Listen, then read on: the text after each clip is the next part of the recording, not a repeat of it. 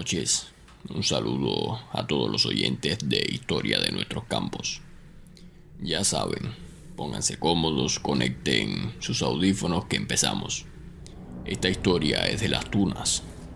Su autor es Abdel Echeverría y se titula El puente. Yo trabajaba todo el día y generalmente iba a ver a mi madre los fines de semana, que vivía en el campo. Iba en bicicleta y regresaba bien tarde en la noche para mi casa. Mi madre siempre me decía que regresara por el camino más largo, que no cogiera por el trillo que llevaba al puente.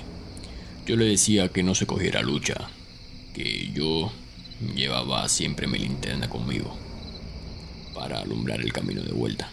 Sin embargo, ella seguía preocupada. Me decía que por esta época del año los guajiros locales no cogían por allí de noche, que era de mala suerte. Este camino lo había encontrado recientemente y no iba a dejarlo por supersticiones locales.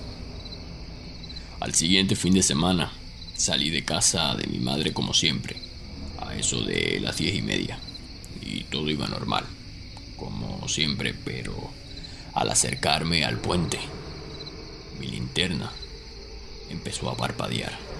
Era muy raro porque había comprado pilas nuevas. Pero maldije la linterna y seguí mi camino. Al llegar al puente, se me erizaron todos los pelos del cuerpo y me empezaron a doler los oídos, los tímpanos, como si estuviera bajo del agua. Oía como un zumbido. Me tuve que bajar de la bicicleta y aguantarme de la baranda de aquel puente viejo para esperar que se me pasara aquel malestar. Pero no acabó ahí. Empecé a escuchar voces de personas.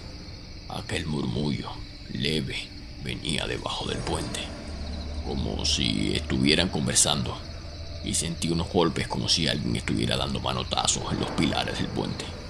Tuve tanto miedo que me monté en la bicicleta y le di a los pedales como si me persiguiera una jauría de perros. Cuando salí al camino, la linterna encendió de nuevo como si no hubiera pasado nada.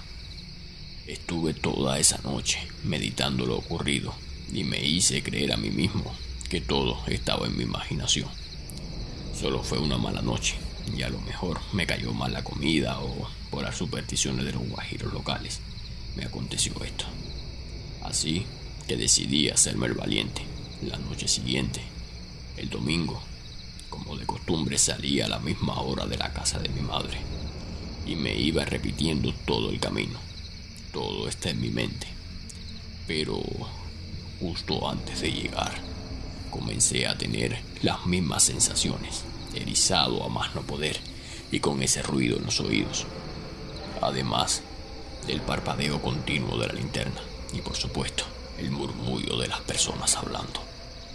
No subí por el puente, tembloroso, me llené de valor y bajé por la ribera para mirar debajo del puente. No era posible que a esa hora de la noche hubieran niños haciendo maldades por ahí, y menos que hubieran fantasmas. Cuando bajé, la linterna parpadeaba con menos frecuencia y estaba muy oscuro. A lo lejos vi como unas sombras que estaban justamente debajo del puente. Apunté con la linterna y coincidió que alumbró por unas milésimas de segundo.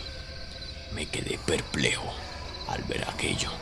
Era como personas embarradas de fango, con sus ropas rotas y ensangrentadas, sentadas bajo aquel puente, mirándome fijamente a los ojos. Solté la linterna del miedo y corrí de vuelta a la casa de mi madre. Recogí la bicicleta como pude y al llegar mi madre se asustó muchísimo.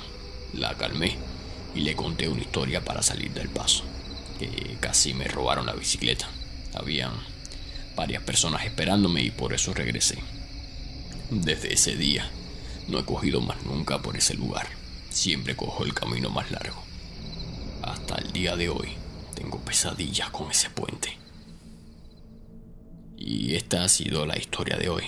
Espero que les haya gustado como el resto y ya saben, generalmente los puentes que hay cerca de las casas donde ustedes viven a lo mejor no tienen estas historias, pero no sabemos dónde puede quedar este puente Y si visitan la provincia de Las Tunas, tengan mucho cuidado por andar de noche. Y más por estos lugares. Nunca se sabe qué se puede encontrar. Tengan buenas noches. Descansen.